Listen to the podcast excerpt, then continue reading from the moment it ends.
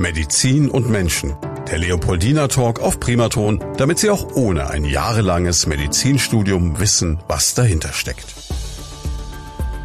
Medizin und Menschen, unser Podcast hier bei Primaton zusammen mit dem Leopoldina Krankenhaus in Schweinfurt und heute zum dritten Mal zu Gast Professor Dr. Med Karl Mischke, der Chefarzt der Medizinischen Klinik Nummer 1. Schön, dass Sie da sind. Guten Abend. Unser Thema heute hat auch wieder mit dem Herzen zu tun. Das heißt Herzensangelegenheit, Herzerkrankungen und ihre Behandlungsmöglichkeiten. Aber zu Beginn wollen wir mal unsere Gäste ein bisschen kennenlernen. Jetzt äh, für den erfahrenen Zuhörer sind Sie kein Unbekannter mehr, aber vielleicht so ein ganz kurzer Abriss über Sie. Ja, ich bin seit inzwischen fünf Jahren in Schweinfurt äh, tätig als Chefarzt der Medizinischen Klinik 1 ähm, mit den Behandlungsschwerpunkten der Kardiologie, aber dann auch die ähm, äh, Nierenerkrankungen, Lungenerkrankungen, die Gefäßerkrankungen und die internistische Intensivmedizin. Vorher war ich knapp 20 Jahre lang tätig an der Uniklinik in Aachen. Jetzt ähm, habe ich als erstes auf unserem Zettel stehen Aufbau und Funktionsweise des Herzens. Und ich bin ein bisschen versucht, das jetzt so zu machen, in diesem alten Heinz-Rühmann-Film mit der Feuerzangenbrille. Da stellen wir uns jetzt einen Kasten vor und da geht was auf der einen Seite rein, auf der anderen Seite raus. Im Endeffekt ist es eine Pumpe. Genauso ist es. Das Herz ist eine Pumpe und diese Pumpe baut Druck auf. Durch den Druck wird Blut ausgetrieben. Gleichzeitig ist es aber auch eine Saugpumpe. Das heißt, wird auch äh, Blut angesaugt. Das Herz wird in zwei Teile eingeteilt. Man unterscheidet zwischen einem rechten und einem linken Herz. Und da ist es so, dass die Hauptlast das linke Herz übernimmt. Das versorgt im Prinzip den kompletten Körper und davon getrennt dann nochmal das rechte Herz. Das rechte Herz pumpt das sauerstoffarme Blut Richtung Lunge. In, Lunge wird, in der Lunge wird dann Sauerstoff aufgenommen und das gelangt dann zum linken Herz. Das klingt jetzt ungemein technisch. Für viele Menschen ist es ja auch sehr emotional. Das ist richtig. Letztlich ist es so, dass ohne das Herz gar nichts funktioniert und ähm, Erkrankungen des Herzens die dazu führen, dass Schmerzen in der Brust verspürt werden, dass Herzstolperer, Herzrasen verspürt wird gehen dann auch schnell mit existenziellen Ängsten einher. Und deshalb ist es wichtig, ähm, dass man neben der medikamentösen und apparativen Therapie, die wir in der Medizin haben, auch entsprechend die Sorgen der Patientinnen und Patienten ernst nimmt und entsprechend auf die psychischen Probleme mit eingeht, die durch Herzerkrankungen verursacht werden können. Jetzt haben wir ja auch eine unglaubliche Leistungsfähigkeit dieses Organs, denn von der Geburt bis zum Tod muss es quasi ununterbrochen durchschlagen, sonst haben wir ein Problem. Absolut. Das Herz schlägt etwa 36 Millionen Mal pro Jahr. Und jedes Mal ist es so, dass halt pro Minute viereinhalb bis fünf Liter Blut bewegt werden müssen. Und wenn man sich anstrengt, steigert sich das noch. Das heißt, beim Sportler kann das dann auch schon mal über 30 Liter pro Minute betragen. Das ist unglaublich, ja. Und das Interessante ist auch genau wie die Atmung.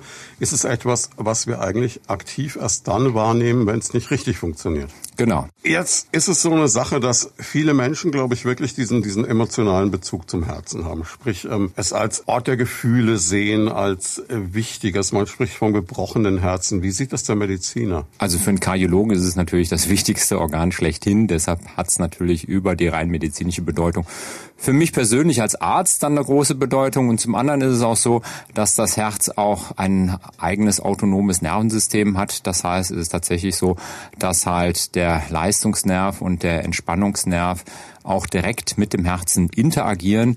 Ähm, das heißt, durch Freude steigt die Herzfrequenz, äh, wenn ich entspannt bin, sinkt die Herzfrequenz und da sind halt viele Interaktionen zwischen dem autonomen Nervensystem und dem Herzen zu beobachten. Wo kann ich es denn im Körper genau verorten? Also gefühlt würde ich immer so sagen, linke Seite irgendwie, wenn man hinlangt. So instinktiv denkt man, da ist es, weil man es da schlagen fühlt. Ist es da wirklich? Da ist es wirklich ein bisschen mehr Richtung Mitte der Brust, aber ähm, Mitte bis linke Seite passt schon. Okay. Man sagt ja auch, dass man deswegen zum Beispiel eher auf der rechten Seite schlafen soll, weil es das Herz entlastet. Ist da was dran? Es ist so, dass Patienten, die etwa unter Herzrhythmusstörungen leiden, leiden diese halt vermehrt spüren können, wenn sie auf der linken Herzseite liegen.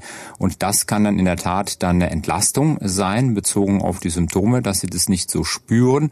Ähm, letztlich spielt es für die Funktion des Herzens aber keine relevante Rolle. Jetzt haben wir Aufbau und Funktion so ein bisschen erklärt. Jetzt äh, haben Sie schon die Herzrhythmusstörungen angesprochen. Das ist auch so das erste Thema, dem wir uns ein bisschen widmen wollen.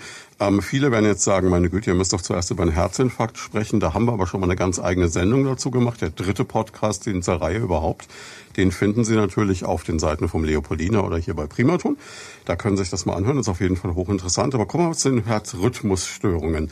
Das ist, sagen wir mal so, die harmloseste Variante einer Herzproblematik. Kann man das so sagen? Es ist so, dass das äh, unterschiedlich ist, was man unter harmlos und nicht harmlos versteht. Und es gibt harmlose Herzrhythmusstörungen. Es gibt aber auch Herzrhythmusstörungen, die wirklich lebensbedrohlich sind. Mhm. Und die häufigste Herzrhythmusstörung, die behandlungsbedürftig ist, ist das sogenannte Vorhofflimmern. Bei dem Vorhofflimmern ist es so, dass da die Vorkammern des Herzens irregulär und sehr schnell schlagen. Das heißt, dass hier die Auswurfleistung der Vorkammern auf Null runtergeht und ähm, die Überleitung von den Vorkammern auf die Hauptkammern da häufig schnell und unregelmäßig ist, sodass das Herz dann insgesamt unregelmäßig schlägt. Es ist so, dass das Herz aus Hauptkammern und Vorkammern besteht zum einen auf der rechten als auch der linken Herzhälfte jeweils eine Vorkammer und eine Hauptkammer und die sind durch Klappen voneinander getrennt, damit halt das Blut wie bei einem Ventil möglichst in eine Richtung fließen sollte. Neben diesem mechanischen Aspekt haben wir dann noch den elektrischen Aspekt. Das heißt, das Herz braucht einen Impulsgeber. Dieser Impulsgeber wie ein Metronom ist der sogenannte Sinusknoten und der gibt dann den Takt vor. Der sagt dann, das Herz, Herz soll jetzt mit 60 schlagen oder wenn ich mich anstrenge, doch mit 100 oder 120 mhm. schlagen. Und beim Vorflimmern ist das irregulär, das heißt, der Puls ist sehr unregelmäßig und darunter leiden immerhin eine Million Patienten in Deutschland. Also jeder 80. über den Daumen gepeilt. So ist es. Und das ist eine Erkrankung, die mit zunehmendem Alter zunimmt. Das heißt, bei den über 80-Jährigen ist jeder Zehnte, der darunter leidet. Das ist jetzt aber nicht das, was ich aus den einschlägigen Medizinfilmen und Serien kenne, wenn die Leute hektisch werden mit, wir haben ein Kammerflimmern, alle springen weg und der Defibrillator kommt. Nein, das ist es nicht. Bei dem Kammerflimmern ist es so, dass das Flimmern halt nicht die Vorhöfe, sondern, sondern die, die, Hauptkammer, Hauptkammer betrifft. Genau. Und beim Kammerflimmern ist es so, das muss sofort behandelt werden, sonst überlebt man das nicht. Also das ist jetzt keine Hollywood-Idee, das ist wirklich heftig. Das ist wirklich heftig. Das Vorhofflimmern, das kann man auch mit einer Defibrillation, beziehungsweise wir nennen es dann eine Kardioversion, entsprechend beendet werden und behandelt werden. Aber da ist es nicht so, dass man tot umfällt, wenn man das nicht sofort behandelt. Aber leinhaft ist es so, das Herz gerät aus dem Tritt und ich gebe ihm dann mit so einem Defi einen Schubs und dann kommt es wieder in den normalen Rhythmus. Genauso ist es. Das ist eine Möglichkeit der, der Behandlung des Vorhofflimmerns. Es ist so, dass das Vorhofflimmern durchaus auch von alleine wieder weggehen kann und damit dann halt der normale Rhythmus, wir nennen das den Sinusrhythmus, vorliegt. Man kann durch einen Elektroschock dieses Vorhofflimmern beenden und auch durch Medikamente kann man das beenden und auch eine Verödungstherapie durchführen, um damit dann halt die Wahrscheinlichkeit zu verringern, dass das Vorhofflimmern erneut auftritt. Und das Problem ist wahrscheinlich auch wieder, in dem Moment, wenn ich sowas habe, wäre ich aufgeregt, werde ich hektisch, was die Situation nicht begünstigt und dann komme ich in so eine Spirale rein vermutlich. Das ist richtig. Ähm, gerade dann, wenn halt das Herz dann sehr schnell wird. Wenn mhm. das Herz nicht zu schnell wird, dann toleriert der Patient das was besser. Das sehen wir häufig, wenn die Erkrankung was weiter fortgeschritten ist. Aber gerade zu Beginn sehen wir häufig, dass der Patient halt unter Herzrasen, Atemnot, Druck in der Brust leidet. Das sind die typischen Symptome bei Vorflimmern. Das kann ich aber jetzt gefühlt auch wieder mit allen, mit jeder anderen Herzproblematik verwechseln als Laie, oder? Also das ist richtig. Da hilft dann manchmal halt ein Griff ans Handgelenk oder an die Halsschlagader, um zu schauen, ist der Puls tatsächlich unregelmäßig, ist er sehr schnell. Das spricht für das Vorhofflimmern. Und auch mit den neuen Smartwatches ist es zum Teil halt auch möglich, solche Rhythmusstörungen zu detektieren. Prinzipiell wird aber halt ein EKG gefordert, um die Diagnose Vorflimmern zu stellen. Wie gut sind die Dinger denn? Also ich meine, ich habe auch sowas am Handgelenk, Sie äh, erstaunlicherweise nicht. Also insofern, entweder sind Sie natürlich kerngesund oder Sie sagen, Sie vertrauen der Technik nicht oder? Ach, die sind schon ziemlich gut, muss man sagen. Also gerade bei den modernen Smartwatches ist es so, dass da Algorithmen hinterlegt sind, die tatsächlich auch Vorflimmern erkennen sollen und da relativ gut funktionieren. Als Mediziner sind wir noch nicht so weit, dass wir sagen, wir vertrauen dieser Technik vollends, sondern wir möchten dann halt immer noch mal eine EKG-Bestätigung haben. Aber es kann zumindest äh, ein erster Hinweis sein, wenn das Ding öfter meckert, dass man mal sagt, ich lasse es abklären. Absolut. Das gleiche gilt auch für viele Blutdruckmessgeräte, die dann auch schauen, ist der Puls regelmäßig oder unregelmäßig. Und der unregelmäßige Puls, das ist das typische Zeichen für Vorflimmern. Der kann auch durch andere Erkrankungen entstehen, entstehen, etwa durch vermehrte Extraschläge, die führen auch zum unregelmäßigen Puls. Aber das Unregelmäßige ist das typische fürs Vorflimmern und dadurch kann auch manchmal bei der Blutdruckmessung entsprechende Anzeige sein für Rhythmusstörungen und dem sollten Patienten, wenn es nicht bekannt ist, sollten die unbedingt nachgehen. Sie haben Gedanken zum Thema oder persönliche Fragen? Darauf freuen wir uns. Einfach anrufen unter 09721 20 90 20 und mitreden. Gleichzeitig kann man es nicht sagen, wenn die Armbanduhr nie meckert, ist man kerngesund, man muss nie zum Arzt gehen. Nein, das ist in der Tat so. Ähm, zum einen ist es so, dass man halt die Armbanduhr auch nicht Tag und Nacht trägt. Es sollte halt bei allen über 65 tatsächlich auch nach Vorflimmern geschaut werden, egal ob Symptome vorliegen oder nicht, gehört ein Griff zum Puls beim Arztbesuch ab dem 65-Jährigen dazu. Das haben Sie schon gesagt, man merkt es am unregelmäßigen Puls, man merkt es an diversen anderen Dingen. Ähm, woher kommt es? Im Prinzip ist es im Wesentlichen auch ein Alterungsprozess des Herzens mhm. und auch die anderen Faktoren, die dazu führen, dass es zu einer Herzschädigung kommt im Laufe des Alters. Das sind insbesondere der hohe Blutdruck, ähm, aber halt auch Verengungen an den Herzkranzgefäßen, die zu einer Schädigung des Herzens führen können und sich dann letztendlich in so einem Vorflimmern manifestieren können. Das sind die häufigsten Ursachen, die wir haben für das Vorflimmern. Es gibt auch Patienten, wo man da keine Ursachen für feststellen kann, die das eventuell auch schon in relativ jungen Alter bekommen können. Ja, man hört ja auch immer von diesen Sportlern, die äh, mitten in einem Marathon oder irgendwas umfallen und tot sind. Ja, wobei das nicht wirklich mit Vorflimmern zu tun hat, sondern das ist dann eher tatsächlich ein plötzlicher Herztod, der durch einen Herzinfarkt entsteht. Das ist dann halt typisch für das Kammerflimmern oder andere bösartige Rhythmusstörungen aus den Kammern, die durch den Herzinfarkt dann entstehen. Nichtsdestotrotz, Sie geben das Stichwort Sportler. Hier sehen wir in der Tat gerade im Hochleistungssport vermehrtes Auftreten von Vorflimmern. Das hat unter anderem damit zu tun, dass halt das Vorflimmern gehäuft dann auftritt, wenn zum einen die Geometrie so ist, dass wir eine große Vorkammer haben. Und das haben wir halt bei großen Männern, das sind dann häufig dann auch Sportler. Und zum anderen auch, wenn wir eine gewisse Druckbelastung in der Vorkammer haben, das heißt etwa bei äh, Leuten, die Marathon laufen, Ultramarathon laufen, äh, solche starken Belastungen haben, äh, da sehen wir dann im Laufe der Jahre auch gehäuft vorflimmern. Wie kriegen Sie es jetzt raus? Sie haben schon gesagt, okay, man merkt, der Puls ist unregelmäßig, man merkt beim Blutdruck fällt was auf, man hat die Symptome, man geht zu Ihnen, man klärt es ab dann werden Sie wahrscheinlich ein EKG oder ein Langzeit-EKG machen. Genau. Typischerweise wird beides durchgeführt. Wenn man es im EKG schon sehen kann, heißt es, zu dem Zeitpunkt, wo ich das EKG schreibe, liegt Vorflimmern vor. Und damit ist es relativ wahrscheinlich, dass das Vorflimmern recht häufig ist. Also zumindest an dem Untersuchungstag liegt es zu dem Zeitpunkt vor. Mit dem Langzeit-EKG habe ich dann halt noch etwas mehr Chancen, das zu erwischen. Das heißt, da kann ich über 24 Stunden oder noch länger ein Langzeit-EKG laufen lassen, um dann auch Vorflimmer-Episoden zu erkennen, die halt nicht die ganze Zeit vorliegen, sondern die vielleicht halt nur für ein paar Minuten kommen und dann wieder gehen.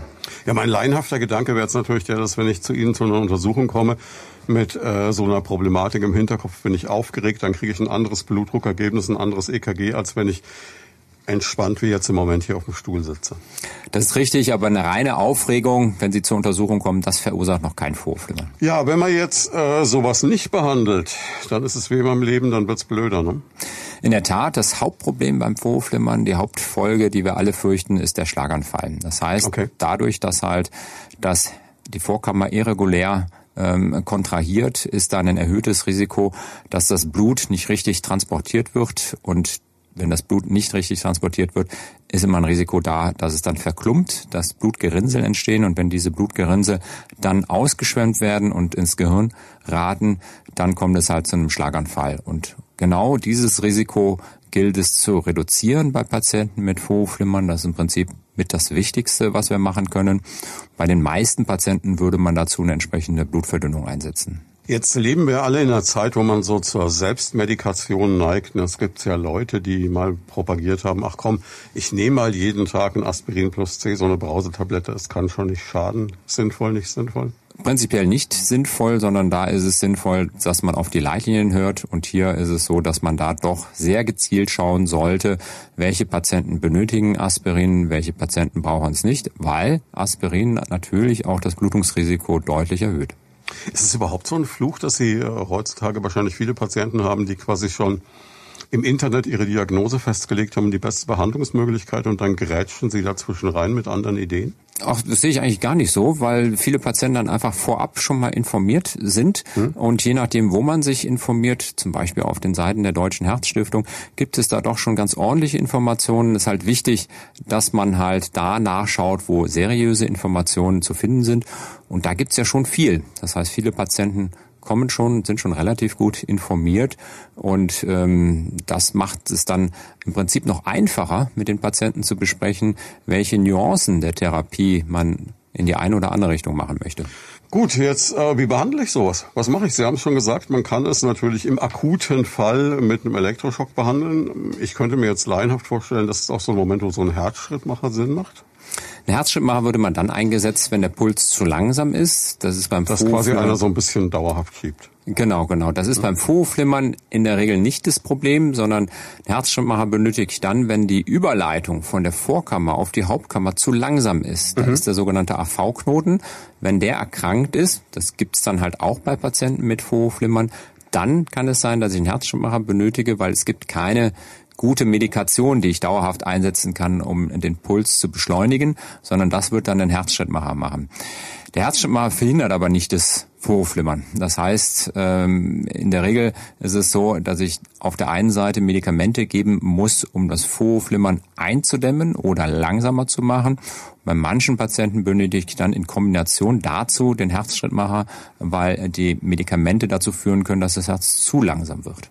Klingt für mich jetzt aber gefühlt so, als ob man damit auch gut alt werden kann. Das ist jetzt kein, kein Drama, man muss es nur behandeln. Absolut. Es ist so, dass man sogar lange davon ausgegangen war, dass es relativ egal war, ob ich bei einem Patienten schaue, dass das Vorflimmern weg ist und ich einen normalen Rhythmus habe oder dass man dafür sorgt, dass halt das Herz nicht zu schnell wird. Wir unterscheiden dann zwischen der sogenannten Frequenzkontrolle. Frequenzkontrolle heißt, man schaut, dass das Herz nicht zu schnell wird und schert sich sonst nicht so viel um das Vorflimmern. Und das andere ist die Rhythmuskontrolle. Bei der Rhythmuskontrolle strebt man wirklich an, dass der normale Rhythmus erhalten wird. Inzwischen weiß man aber, dass das, was halt äh, mit dem wir geboren worden sind, das heißt mit dem normalen Rhythmus für den Patienten schon besser ist. Das heißt, wenn ich das erreichen kann, dieses Ziel, und das auch dauerhaft erreichen kann, dann macht es schon Sinn, dass man den normalen Rhythmus erhält.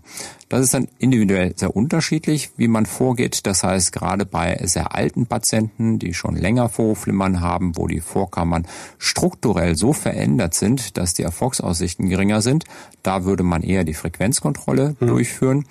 Bei jüngeren Patienten, bei Patienten, die Beschwerden haben, da eher die Rhythmuskontrolle. Das heißt, beim 75-Jährigen sagen Sie eher so, never change a winning team. Wir gucken, dass wir das überwachen, dass es das alles passt. Na, inzwischen ist 75 noch nicht mehr alt für die Kardiologie. Wo geht denn alt los bei Ihnen? Also das ist mal das biologische Alter. Mhm. Also in der Tat ist es so, dass diese Elektroschockbehandlung wirklich ein kleiner Eingriff ist. Das heißt, ein Patient, der sich erstmalig mit Vorflimmern und Beschwerden vorstellt, ähm, da wird in der Regel doch ein Elektroschock gemacht, um zu schauen, hält das der normale Rhythmus? Ähm, wie ist es mit den Beschwerden, nachdem ich den Elektroschock gemacht habe? Manche Patienten, die sagen auch, äh, sie haben gar keine Beschwerden mit dem Vorflimmern, berichten dann aber, nachdem man so einen Elektroschock durchgeführt hat, dass sie auf einmal wieder zwei Etagen gehen können, ohne zwischendurch stehen zu bleiben, weil die Luft knapp wird, weil es halt wieder besser funktioniert. Das heißt, das Leistungsfähigkeit, die kann halt durch das Vorflimmern eingeschränkt sein und das wird von den Patienten manchmal nicht auf das Vorflimmern zurückgeführt. Wenn ich das richtig verstehe, machen Sie aber jetzt Alter auch nicht an der Zahl fest, sondern an dem Zustand des Patienten. Absolut. Das ist halt wichtig, dass man halt immer das biologische Alter anschaut. Das ist eine Vielzahl von Faktoren, die da eine Rolle spielt. Ähm, wie aktiv ist der Patient? Äh, wie ist sein Lebensumfeld? Wie sind seine Beschwerden? Welche Begleiterkrankungen liegen vor? Und diese Begleiterkrankungen sind dann halt auch wichtig für die Therapie, die ich fürs Herz wähle. Ja, und dann vielleicht auch der persönliche Anspruch des Patienten. Das ist die Frage, ob er jetzt einfach nur zwei Stockwerke steigen möchte oder ob er sagt, ich bin eigentlich jemand, der noch Radfahren will oder Sport machen will in irgendeiner Form. Absolut, das, ne? absolut. Das ähm, ist immer wichtig, dass der Patient in solche Entscheidungen mit eingebunden wird und da auch seine Meinung kundtut. Gleichzeitig muss ich als Arzt dem Patienten dann aber auch einen gewissen Vorschlag machen und den Patienten dann auch anleiten, was ich medizinisch für das Beste für ihn halte. Kommen wir mal zum nächsten Thema, bevor wir dann, wir machen am Ende so einen Rundumschlag, was man tun sollte, damit das Herz möglichst gut ähm, funktioniert. Ein zweites großes Thema, die Herzinsuffizienz. Insuffizient heißt immer nicht so leistungsfähig, wie es sein sollte. Kann genau, so genau. Das ist die Herzschwäche. Die Herzschwäche ist eine Erkrankung, die sehr häufig ist. Das heißt, das ist die häufigste Erkrankung, die dazu führt, dass in Deutschland jemand im Krankenhaus behandelt wird. Und einer von fünf Menschen wird im Laufe seines Lebens eine Herzschwäche, an einer Herzschwäche erkranken. Und es ist so, dass in Deutschland immerhin 1,8 Millionen Patienten an Herzschwäche leiden. Woran merke ich das? Zum einen ist es so, dass halt äh, Luftnot auftreten kann. Hm. Äh, es kann dazu kommen, dass halt Wassereinlagerungen im Körper zu finden sind, insbesondere dann an den Knöcheln äh, zu Beginn zu sehen. Es kann äh, die Leistungsfähigkeit eingeschränkt sein. Ähm, das heißt, dass gerade beim Treppensteigen das bemerkt wird. Das Herz kann das eine gewisse Zeit kompensieren. Das heißt, zu Beginn ist es so, dass das Herz durch eine Mehrarbeit, durch schnelleres Schlagen diese Herzschwäche noch kompensieren kann. Das heißt, in Ruhe merkt der Patient eventuell gar nichts und erst dann, wenn er sich belastet, dann zeigt sich, dass dann Beschwerden auftreten und die Leistungsfähigkeit eingeschränkt ist. Sie haben Gedanken zum Thema oder persönliche Fragen? Darauf freuen wir uns. Einfach anrufen unter 09721 20 90 20 und mitreden. Ist es äh, das, was man so beschreibt mit dieser Schaufensterkrankheit oder bin ich doch völlig falsch in Dampfer? Nee, Schau Schaufensterkrankheit ist die periphere arterielle Verschlusskrankheit. Das heißt, hier ist wieder was anderes. Ist wieder was anderes. Weil ich genau. jetzt von diesen dicken Beinen, man kommt nicht weiter, man muss anhalten. Aber es ist einfach so, das Herz packt sich mehr dann quasi alles äh, so zu pumpen und in Extremitäten wird es schwierig. Das ist richtig. Ähm, gleichzeitig ist aber auch so, dass wenn Sie jetzt diese Schaufensterkrankheit erwähnen, da ist es so, dass halt äh, Patienten, die unter einer Schaufensterkrankheit leiden, auch häufiger unter Herzschwäche leiden, mhm. weil halt die Faktoren, die zur Schaufensterkrankheit führen, die Verengung der Gefäße im Bein auch zur Verengung an den Kranzgefäße im Herzen führen kann. Und diese, was wir dann als koronare Herzerkrankung bezeichnen, ist halt mit einer der Hauptursachen für die Entstehung von Herzschwäche. Bedeutet aber, ich merke es zum Beispiel beim Treppensteigen. Da, da merkt man es zum genau. Beispiel. Dann genau. dicke Beine, was ist noch? Das ist dann die, die äh, Luftnot. Hm. Ähm, das ist, sind die typischen Beschwerden. Es kann auch zum Druck in der Brust kommen. Ja?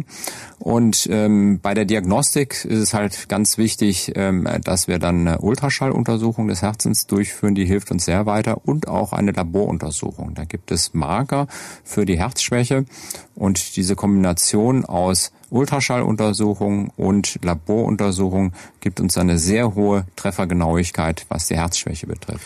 Wenn Sie sagen, es ist so häufig, dann ist es wahrscheinlich ein Stück weit von den Ursachen her unseren modernen Lebensumständen geschuldet? Absolut. Die Ursachen für eine Herzschwäche sind häufig halt ein hoher Blutdruck, aber auch die koronare Herzerkrankung. Patienten nach Herzinfarkt können unter Herzschwäche leiden, aber etwa auch die Rhythmusstörung, die wir besprochen haben, das Vorflimmern kann zu einer Herzschwäche führen oder auch Klappenerkrankungen. Das heißt, wenn Klappen halt undicht werden oder sich Klappen verengen, kann das zu einer Belastung des Herzens und dann letztendlich in der Herzschwäche münden. Das heißt, viele Herzerkrankungen münden irgendwann mal in einer Herzschwäche und das trägt halt mit dazu bei, dass halt die Herzschwäche auch bei den Todesursachen halt relativ weit vorne ist. Also die Herz-Kreislauf-Erkrankungen machen in Deutschland etwa 340.000 äh, Todesfälle pro Jahr aus und das sind dann nochmal deutlich mehr als die Krebserkrankungen, die liegen so bei 230.000 Todesfällen pro Jahr. Ja, was, was können Sie da tun? Also wenn das Herz jetzt nicht die Leistung, diese Schwäche hat. Es gibt zwei Sachen. Zum einen ist es so, dass ich einmal schauen sollte, welche Ursache habe ich dafür. Und als Ursache kann zum Beispiel hoher Blutdruck sein, kann Verengungen an den Herzkranzgefäßen sein, können Rhythmusstörungen sein. Und dann behandle ich natürlich diese Ursachen.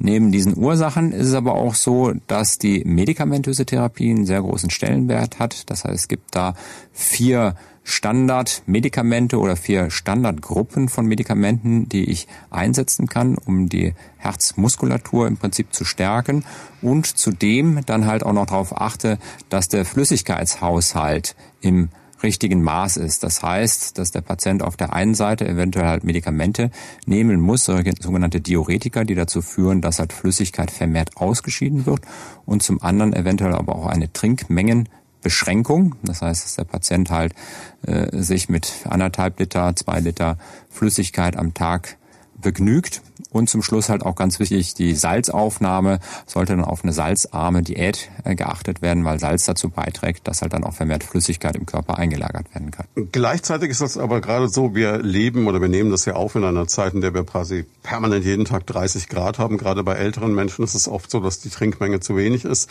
Man muss es schon mit dem Arzt besprechen, wenn man weniger trinkt, um auf Nummer sicher zu gehen. Ja, das Problem ist halt, dass natürlich nicht jeder dann zum Arzt geht, wenn halt die Temperatur gerade was höher mhm. ist. Und ähm, bei diesen herzinsuffizienten Patienten ist es wichtig, dass man es mit dem Arzt bespricht.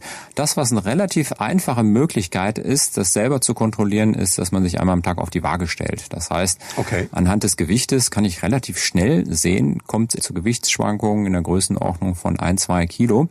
Dann hängt das nicht damit zusammen, dass ich mal ein Steak mehr oder weniger gegessen habe, sondern in der Tat mit Flüssigkeitshaushalt. Das heißt, Gerade bei der höheren Temperatur haben wir einen höheren Flüssigkeitsbedarf und da muss ich darauf achten, entweder mehr zu trinken oder gegebenenfalls halt von den Diuretikern etwas wegzulassen und da hilft dann die Waage weiter. Wir haben noch ein drittes Thema, bevor wir zur Prävention kommen. Und das haben Sie schon ein, zwei Mal erwähnt in diesem Podcast, das Wort koronare Herzerkrankungen.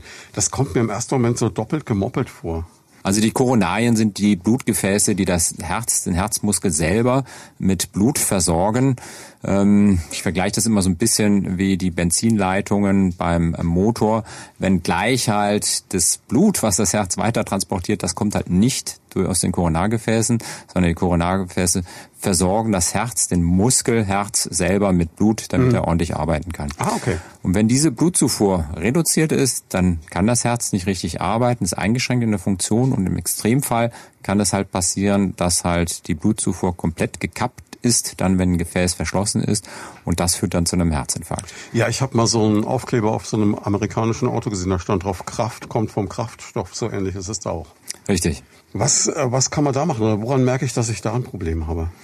Typischen Beschwerden sind halt die Angina pectoris, also die Enge in der Brust, die dann halt häufig auch belastungsabhängig ist. Das heißt, bei der Belastung, beim Treppensteigen, beim Laufen, in der Kälte, nach Mahlzeiten, das sind alles typische Merkmale für pektanginöse Beschwerden.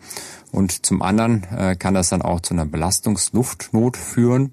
Ähm, und wenn halt stärkste Schmerzen in der Brust auftreten, ist das immer ein Alarmsignal auf einen Herzinfarkt. Da sollte dann auch nicht lange zugewartet werden, sondern auch entsprechend die 112 gewählt werden. Das ist natürlich jetzt für viele so eine Frage, ne? dass man sagt, okay, ähm, woran die Grenze ist ja fließend vermutlich. Das ist richtig, ja. Die Grenze ist fließend. Zum einen ist es so, dass halt Patienten, die über Monate oder Jahre die Beschwerden gleich haben und sind abgeklärt worden, da kennen die Patienten sich selber aus und wissen, das sind meine normalen Beschwerden, die ich habe. Damit kann ich umgehen. Ich nehme eventuell mal Nitrospray, um diese Beschwerden zu mindern. Aber immer dann, wenn die Beschwerden neu sind, das heißt, wenn halt noch keine Diagnose gestellt worden ist und neue Beschwerden auftreten, sollte man es ernst nehmen. Und dann auch, wenn wirklich starke Beschwerden sind, ähm, wo man sagt, so geht's wirklich nicht weiter, äh, da muss sofort was gemacht werden. Ja, und hier gilt wahrscheinlich das Gleiche wie beim Schlaganfall. Lieber einmal zu viel den Rettungswagen gerufen als einmal zu wenig. Absolut, absolut. Also man kann mittels einer Bohruntersuchung und einem EKG relativ schnell sehen, handelt es sich um einen akuten Herzinfarkt oder nicht. Und wenn kein akuter Herzinfarkt vorliegt, dann ist auch erstmal eine gewisse Entwarnung gegeben, dass man dann halt nicht so schnell agieren muss. Es ist ja so, dass äh, gerade die Zielgruppe für solche Sachen spricht. Zum einen der gestresste Manager, um als Vorurteile zu klopfen. Dazu neigt eher zu sagen, ach komm, das wird schon wieder weitermachen. Und äh, dass gerade ältere Menschen oft dieses Gefühl haben, ich störe doch jetzt den Arzt nicht und ich rufe doch jetzt nicht den Rettungswagen, der mit Blaulicht hierher fährt und was sagen die Nachbarn. Das sind, glaube ich, Gedanken, die man ganz weit wegschieben sollte, oder? Genauso ist es, genauso ist es, ja. Also genau dafür ist der Rettungsdienst da und genau dafür ist auch die Klinik da, dafür sind auch die niedergelassenen Kollegen da. Da wird nie ein Kollege jemand wegschicken, weil er halt einmal umsonst in Anführungsstrichen gekommen ist. Man muss auch keine Angst haben, es kostet auch kein Geld, wenn die kommen und es stellt sich raus, das war nichts. Nein, nein, das bezahlt die Krankenkasse. Sie haben jetzt bei den Ursachen, habe ich hier ein Vermerk stehen, Geschlecht. Also ist es wirklich so, dass man sagen kann, Männer oder Frauen trifft es öfter?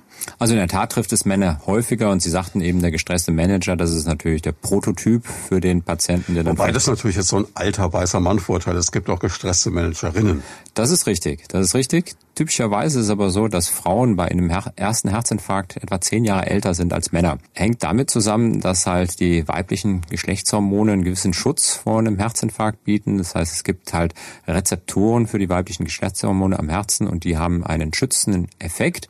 Und nach der Menopause ist es so zu einer hormonellen Umstellung kommen. Die Zusammensetzung des, der Blutfette ändert sich ungünstig und damit steigt dann halt nach der Menopause auch das Risiko von Frauen, einen Herzinfarkt zu erleiden. Also Frauen holen da etwas auf. Aber insgesamt ist halt das Risiko für einen Herzinfarkt und für eine koronare Herzerkrankung bei Frauen immer noch geringer als bei Männern. Ist das einer der Gründe, warum man in Altenheimen eher Frauen als Männer antrifft? Ja, das spielt sicherlich auch eine Rolle. Also wir haben quasi beide den Fluch des falschen Geschlechts. ja. Das heißt, ich kann gar nichts machen. Das ist quasi vorbestimmt. Nein. Sie können schon was machen. Also man kann viel machen und da ist es auch wieder der Zeitfaktor. Das heißt, wenn ich erst mit 60 anfange, mir darüber Gedanken zu machen, wie ich mein Herz schonen kann, dann ist es schon recht spät. Das heißt, die Verkalkung in den Herzkranzgefäßen ist ein Prozess, der je nach genetischer Disposition, je nach Ernährung etc. schon durchaus auch im jugendlichen Alter oder im Alter zwischen 20 und 30 beginnt. Und da sollte man im Prinzip schon vorbeugen mit entsprechender Ernährung, mit entsprechender körperlicher Betätigung. Bevor wir jetzt dahin gehen, wo es erfahrungsgemäß wieder wehtut, nämlich zur Prävention, ganz kurz noch, um das abzuschließen. Ähm, Sie machen dann die Diagnose, finden raus, es ist eine koronare Problematik und dann kann man das wie therapieren? Die Möglichkeiten bei Engstellen an den Herzkranzgefäßen sind im Prinzip drei. Zum einen kann ich Medikamente einsetzen. Diese Medikamente sollen dazu führen, diesen Fortschreiten der koronaren Herzerkrankung äh, einzudämmen. Ähm, zum anderen ist es auch so, dass das Herzinfarktrisiko typischerweise etwa durch Aspirin gesenkt werden kann.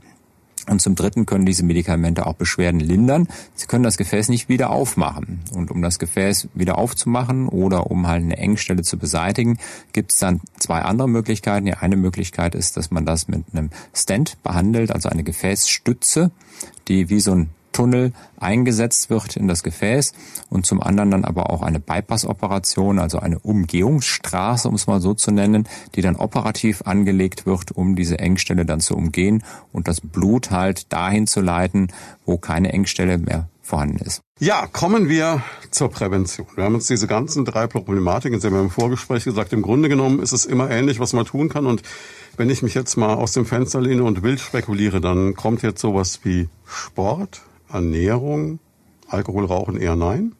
Genau so ist es, ja. Das heißt, Sport und Ernährung sind das A und O. Mhm. Ähm, beim Rauchen, das Rauchen ist so ein eklatanter Faktor äh, für die koronare Herzerkrankung. Ähm, da kann man nicht genug betonen, dass das Rauchen halt wirklich aufgehört wird und Weil gar nicht ich wirklich den Eindruck wird. habe, das wird weniger. Also ja. so, wenn ich jetzt so mein Umfeld angucke oder so ins Stadtbild schaue, man sieht wenig Leute rauchen. Das ist in der Tat auch so. Also die Kampagnen ähm, gegen Nikotinabusus zeigen da Früchte und das führt in der Tat dazu, dass die Zahl der Raucher insgesamt abnehmend ist. Ein bisschen problematisch ist halt das äh, Shisha-Rauchen, was zunimmt. Sie haben Gedanken zum Thema oder persönliche Fragen? Darauf freuen wir uns. Einfach anrufen unter 09721 20 90 20 und mitreden.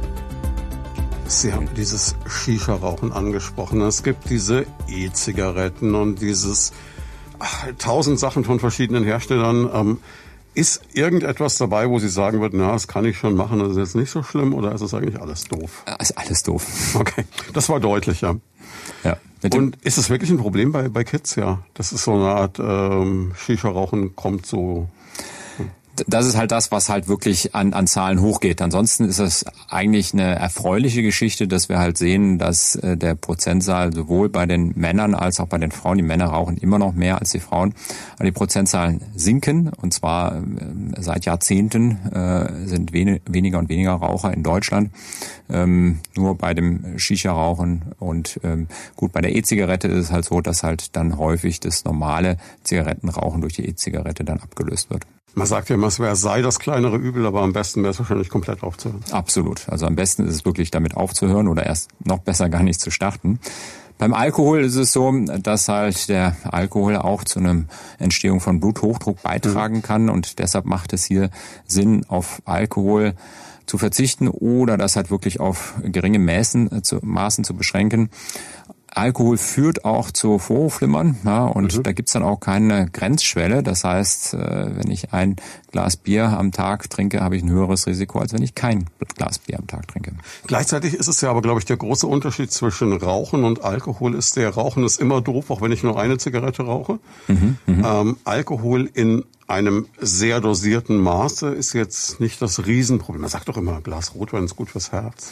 Ja, in der Tat ist es so, dass in äh, Rotweinen auch protektive Inhaltsstoffe sind für die Herzkranzgefäße und dass der Alkohol auch so ähm, nicht direkt die Herzkranzgefäße so schädigt, wie das bei dem Nikotin ist. Also in der Tat, wenn mich jemand fragt, äh, ob er ein Glas Rotwein am Tag trinken soll oder eine halbe Zigarette rauchen sollte, dann ist der Rat des Kardiologen klar, den Rotwein zu nehmen und nicht die halbe Zigarette. Betonung auf Glas und nicht auf Flasche. So ist es ja. Gleichzeitig gibt es auch jetzt eine neue Studie, die ging überall durch die Presse, dass ähm, man gesagt hat, gerade Jugendliche sollen viel weniger Alkohol trinken, als man bisher angenommen hatte, was okay wäre. Ja, in der Tat ist es so, dass halt der, der Alkoholkonsum in Deutschland sehr hoch ist, ja, und äh, ist halt gesellschaftlich akzeptiert. Und man muss ja auch sagen, dass da äh, auch viel an äh, Lebensfreude dahinter steckt. Hier in Franken ist es so, dass das halt ein sowohl Bier als auch Weinregion ist, äh, wo viele äh, ihr Geld mit verdienen äh, und was bei den gesellschaftlichen Anlässen häufig nicht wegzudenken ist. Klar, es ist auch so. Also ich meine, wenn man ähm, irgendwo hinkommt und sagt, ich trinke keinen Alkohol, muss man sich in der Regel dafür rechtfertigen in irgendeiner Form, was relativ dubios ist. Gleichzeitig ist es aber auch so, Lebensfreude haben Sie vollkommen recht. Andererseits mache ich immer ein Fragezeichen hinter die Menschen, für die ein Fest nur schön war, wenn sie einen ordentlichen Rausch hatten. Das ist richtig, ja. Aber da ist natürlich noch ein weites Spielfeld oder eine weite Marge zwischen ordentlicher Rausch und ein, ein Glas Wein. Äh, das heißt, ich möchte jetzt da die nicht die Genusstrinker verteufeln, die halt zu einem leckeren Essen auch ein Glas Rotwein trinken möchten. Ist es jetzt eher ein Problem, wenn ich ab und an mal was trinke oder ist es diese Regelmäßigkeit? Also ist es jetzt negativer, jeden Tag zum Essen, wie man es ja von Franzosen, Italienern immer propagiert, sein Glas Rotwein zu trinken? Oder ist jetzt der besser dran, der nur alle vier Wochen was trinkt, dann aber eine Flasche? Also letztlich kommt es da insbesondere auf die kumulative Menge an. Ja, das mhm. heißt, wenn ich jeden Tag ein Glas trinke, ähm, dann ist es unterm Strich dann doch mehr, als wenn ich alle paar Wochen eine Flasche trinke. Okay. Wo wir gerade beim Thema lustige Dinge sind, ähm, steht ja an Cannabisfreigabe. Wie sehen Sie das? Das sehe ich kritisch, weil okay. ähm, Cannabis halt auch äh, eine, wird wieder geraucht, ne? Ja, es wird ja nicht wegen des Rauchens, sondern weil es gerade auch bei den psychischen Erkrankungen da doch eine eine Rolle spielt. Ähm, das heißt, da können äh, Psychosen durch ausgelöst werden. Das ist eine Thematik, die in der Gesellschaft meines Erachtens nicht genügend diskutiert wird. Gerade dann halt bei den Heranwachsenden, wo sich das Gehirn noch entwickelt, ist es so, äh, dass man da halt äh, doch eine Auswirkung sehen kann. Das heißt, äh, es gibt da sogar ein paar kleine Studien, die zeigen, dass man da halt Veränderungen in der MR-Untersuchung des Gehirns sehen kann bei Konsumenten von Cannabis, die man bei den Nicht-Konsumenten nicht erkennen kann. Gut, wir haben gelernt, Rauchen ganz blöd, Alkohol auch ziemlich blöd. Bewegung. Man sagt ja, Sitzen ist das neue Rauchen. Mhm, also mhm. das wäre auch wichtig. Richtig, richtig. Das heißt, wird empfohlen, mindestens fünfmal pro Woche mindestens eine halbe Stunde Sport zu treiben. Also nicht nur Bewegung, sondern tatsächlich Sport zu treiben. Und da ist es so, dass ich halt sowohl durch die Bewegung als halt durch die Ernährung einen massiven Einfluss auf das Gewicht habe und mhm. durch eine Normalisierung des Gewichtes habe ich natürlich automatisch wieder einen gesünderen Lebensstil und kann auch wieder besser Sport treiben. Was ist mit dieser 10.000 Schritte am Tag Regel? Klar, also wichtig ist, dass man was macht. Ähm, welche Ziele man sich selber setzt, ist immer wichtig, dass man etwas aussucht, wo man dran bleibt, wo man Spaß dran hat. Das heißt, ich empfehle meinen Patientinnen und Patienten immer, dass sie eine Sportart wählen sollen. Zum einen, an der sie Spaß haben und zum anderen auch, dass sie zum Beispiel mit der Partnerin oder dem Partner durchführen können oder sich regelmäßig mit dem Nachbarn äh, zu verabreden, um etwa Nordic Walking zu machen. Dass man zum einen halt auch einen gewissen Grund hat, den inneren Schweinehund zu überwinden, weil man will den Nachbarn nicht stehen lassen, sondern dann mitziehen, weil sonst gibt es immer tausend Gründe, weshalb man es an diesem Tag dann doch nicht macht. Gibt es eine Sportart, die besonders gut fürs Herz ist oder eine, die besonders negativ wäre? Also gut sind im Prinzip die Ausdauersportarten, mhm. also sowas wie Nordic Walking, ähm, Joggen, Fahrradfahren. Das sind alles Sportarten, die sicherlich sinnvoll sind. Schwimmen etwa auch. Bei anderen Sportarten, ähm, die halt zu einer starken Belastung äh, führen, wie etwa Gewicht heben, ohne dass da halt viel Bewegung dabei ist, die machen Sinn, dass man hier eine gewisse ähm, ähm, Zusatztraining macht zu der Ausdauersport, aber auch das sollten herzkranke Patienten genau mit ihrem Arzt absprechen, ob solche Sportarten für sie geeignet sind oder nicht. Ähm, Sie haben jetzt gesagt, Bewegung ist wichtig, aber es muss äh, bei diesem fünfmal die Woche über das rausgehen, was äh, normale Bewegung ist. Das heißt, mit einem abendlichen Spaziergang ist es nicht getan. Also der abendliche Spaziergang ist sicherlich viel, viel, viel besser als das abendliche auf der Couch sitzen. Das okay. heißt, für denjenigen, der halt äh, vielleicht auch nicht mehr machen kann, weil er krank ist, macht es Sinn, den Spaziergang zu machen. Für denjenigen, der halt nicht nur spazieren gehen kann, sondern auch eine kräftige Wanderung machen kann, macht es Sinn, eine Wanderung zu machen. Und für denjenigen, der tatsächlich joggen gehen kann, da macht es Sinn, joggen zu gehen. Woran merke ich, dass es noch gut ist, dass ich es übertreibe? Ist es dieses, was man immer sagt beim Laufen, ich muss mich noch unterhalten können? Oder ist es schon so, dass ich mich auch mal richtig auspowern sollte? Wie, wie kriegt man das hin, dass es passt von der Dosis? Das ist halt individuell sehr unterschiedlich. Das mhm. heißt, äh, junge Sportler können da sicherlich auch an ihre Leistungsgrenze äh, gehen. Und auch bei älteren Sportlern ist es möglich, bis an die Leistungsgrenze zu gehen. Ähm, wichtig ist halt für die, die an Herzerkrankungen leiden, dass sie das dann halt auch mit ihrem Arzt absprechen, wo die individuelle Grenze liegt der Belastbarkeit. Und man sollte auf seinen Körper hören. Das heißt, wenn der Körper Signale aussendet und sagt, hier stopp, dann bitte auch stoppen. Okay, wir haben Bewegung. Wir haben ähm, Drogen in jedweder Form. Ernährung. Bei der Ernährung ist es so, dass die Ernährung halt den Grundstein dafür auch legt, ähm, das, was ich mit der Ernährung, mit der Nahrung aufnehme, das wird halt auch im Körper weiterverarbeitet. Und da kann ich viel falsch und viel richtig machen. Es ist so, dass wir traditionell in Deutschland halt immer noch einen relativ hohen Fleischkonsum haben, der reduziert gehört, mhm. nicht nur aus gesundheitlichen Gründen, sondern auch aus ökologischen Gründen. Und äh, wir kommen mit viel weniger Fleisch aus und wir kommen mit weniger Fett aus. Ähm, bei den Fetten ist es so, dass man da auf einen hohen Anteil an ungesättigten Fettsäuren achten sollte. Also lieber mal das Rapsöl nehmen als äh, die Butter. Und zum anderen halt darauf achten, dass insbesondere Gemüse einen hohen Anteil an der Ernährung hat. Das also heißt. Also eigentlich diese vielbeschworene Mittelmeerdiät? Genau das ist es. Genau das ist es. Hoher Anteil von Gemüse, zudem Obst und halt ungesättigte Fettsäuren, Nüsse. Das sind äh, Nahrungsmittel, die halt uns helfen, gesund zu bleiben und leistungsaktiv zu sein. Aber, ähm, wäre es jetzt äh, toll, wenn wir alle Veganer wären oder zumindest mal Vegetarier? Ja, im Prinzip ist es so, dass man als Veganer und Vegetarier äh, auch sehr gesund leben kann, aber da braucht es dann doch etwas mehr Wissen, um zu schauen, äh, welche Anteile der Nahrung muss ich da halt gezielt zu mir nehmen, ähm, äh, um dann nicht krank zu werden. Es ist wie bei allem, die Dosis macht das Gift. Genau. Und natürlich spricht auch nichts dagegen, auch den Sonntagsbraten wegzulassen. Ja, das heißt, wenn man darauf achtet, entsprechend äh, die Nahrung umzustellen, dass etwa genügend Eisen äh, zu sich genommen wird, dann kann man als Vegetarier sehr, sehr gesund legen. Also als Menschen kommen wir auch ohne Fleischkonsum aus. Ähm, und bei dem Fleischkonsum ist es so, ähm, dass wenn man es auf ein, zwei Mal pro Woche beschränkt, das für den allermeisten äh, Konsumenten gesünder ist. Salzarm haben Sie noch gesagt, ja. ist ein Punkt. Ja. Also woran merke ich denn, weil ich glaube, das haben viele von uns mittlerweile verlernt, wo ist die Grenze zu viel, zu wenig Salz? Also zum einen erstmal das Nachsalzen. Mhm. Ähm, unsere Nahrung enthält, enthält genügend Salz, äh, um damit auszukommen.